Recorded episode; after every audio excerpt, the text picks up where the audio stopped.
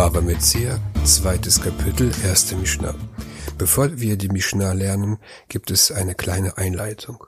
In Dvarim 22, Vers 1 bis 3 steht, Wenn du siehst, dass sich das Rind oder das Schaf deines Bruders verirrt hat, so sollst du dich ihnen nicht entziehen, sondern du sollst sie wieder zu deinem Bruder führen.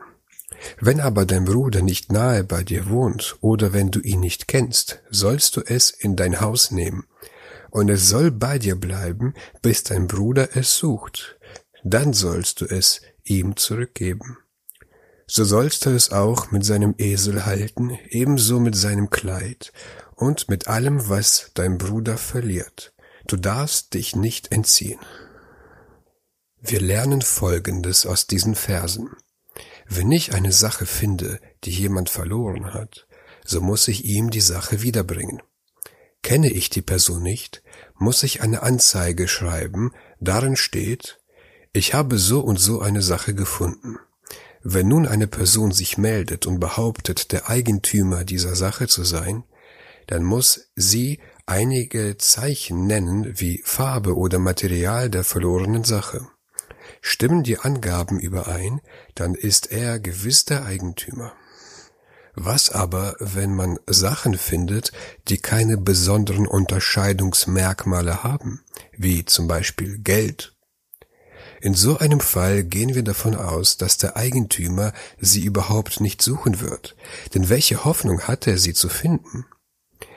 Er kann doch er kann doch gar keine Zeichen angeben und somit kann er nicht beweisen, dass es ihm gehöre. Sachen, die kein Erkennungszeichen haben, heißen Hefker. Das bedeutet herrenlos. Und Hefker-Sachen darf jeder behalten, der sie findet. Die Mishnah listet einige Sachen auf, die der Finder behalten darf, weil sie kein Unterscheidungsmerkmal besitzen. Sagt die Mishnah, Elo mitziot shilo ve elo chayav leachris. Elo mitziot shilo, matza perot mefusarin, maot mefusarot. כריכות ברשות הרבים, ועוגלי דבלה, כיכרות של נחתום, מחרוזות של דגים, וחתיכות של בשר, וגזעי צמר הבאות ממדינתן, ועניצי פשתן, ולשונות של ארגמן, הרי אלו שלו, דברי רבי מאיר. Welche Funde gehören dem Finder und welche ist er verpflichtet ausrufen zu lassen?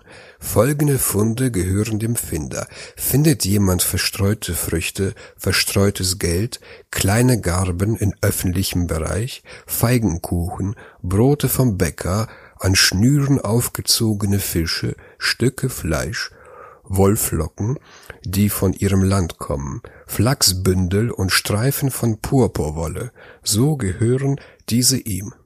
Dies sind die Worte Rabbi Meirs. Schauen wir uns diese Sachen genauer an. Perot mefusarin, verstreute Früchte. Hier liegt die Bedeutung auf verstreut, denn wären die Früchte hingelegt worden, dann wäre dies ein Erkennungszeichen und der Finder dürfte sie nicht behalten. Maot mefusarot, verstreutes Geld.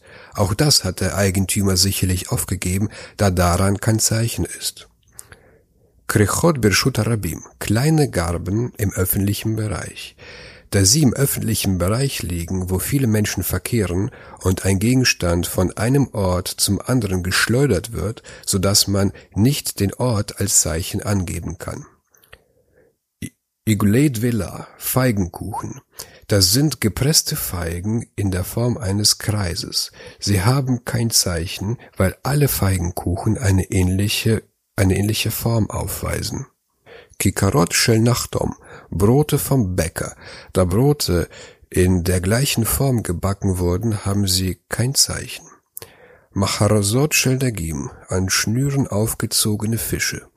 Da alle Fischer Fische an Schnüren hängen, ist hier kein Zeichen. Chatichot shel Basar, Fleischstücke, da alle Fleischer das Fleisch in einer ähnlichen Art schneiden, ist hier ebenfalls kein Zeichen. Gesetzemer Habaot Mimedinatan, Wollflocken, die von ihrem Lande kommen. Das ist rohe Wolle, die vom Lande kommt. Da sie noch nicht vom Handwerker verarbeitet wurde, gibt es kein Zeichen. Ein Pistan, Flachsbündel, das ist geklopfter Flachs, Da er noch nicht verarbeitet ist, gibt es kein Zeichen. Leshonot shel Argaman, Streifen von Purpurwolle, das ist gefärbte Wolle, die ebenfalls nicht verarbeitet ist. All die eben erwähnten Sachen haben kein Erkennungszeichen. Sie gelten als Hefker und der Finder darf sie behalten. Sagt die Mishnah weiter. Rabbi Yehuda Omer, kol sheyesh bo shinui, chayav leachris. כיצד? מצא עיגול ובתוכו חרס, כיכר ובתוכו מעות. Rabbi Yehuda sagt, alles woran eine Veränderung ist, muss man ausrufen lassen. Zum Beispiel, wenn man einen Feigenkuchen findet, worin eine Scherbe ist, oder Brot, worin Geld ist. Was macht eine Scherbe in einem Feigenkuchen oder Geld in einem Brot? Wahrscheinlich ist es zufällig hineingefallen. Dennoch könnte sich der Eigentümer möglicherweise erinnern, dass dies hineingefallen und es als Zeichen angeben. Sagt die Mishnah weiter. Rabbi Shimon ben Elazar Omer. Kol klei emporia eno chayav leachris. Rabbi Shimon, Sohn Elazars, sagt, alle Geräte von Handelsware braucht man nicht ausrufen zu lassen. Das Wort Emporia kommt vom Griechischen Emporia und bedeutet Handel, in diesem Sinne eine Handelsware. Eine neue Ware hat der Eigentümer noch nicht genau angeschaut. Er hat sich an ihr Aussehen noch nicht gewöhnt, um sie wiedererkennen zu können.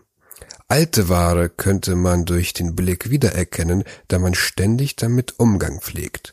Deshalb darf der Finder neue Ware behalten.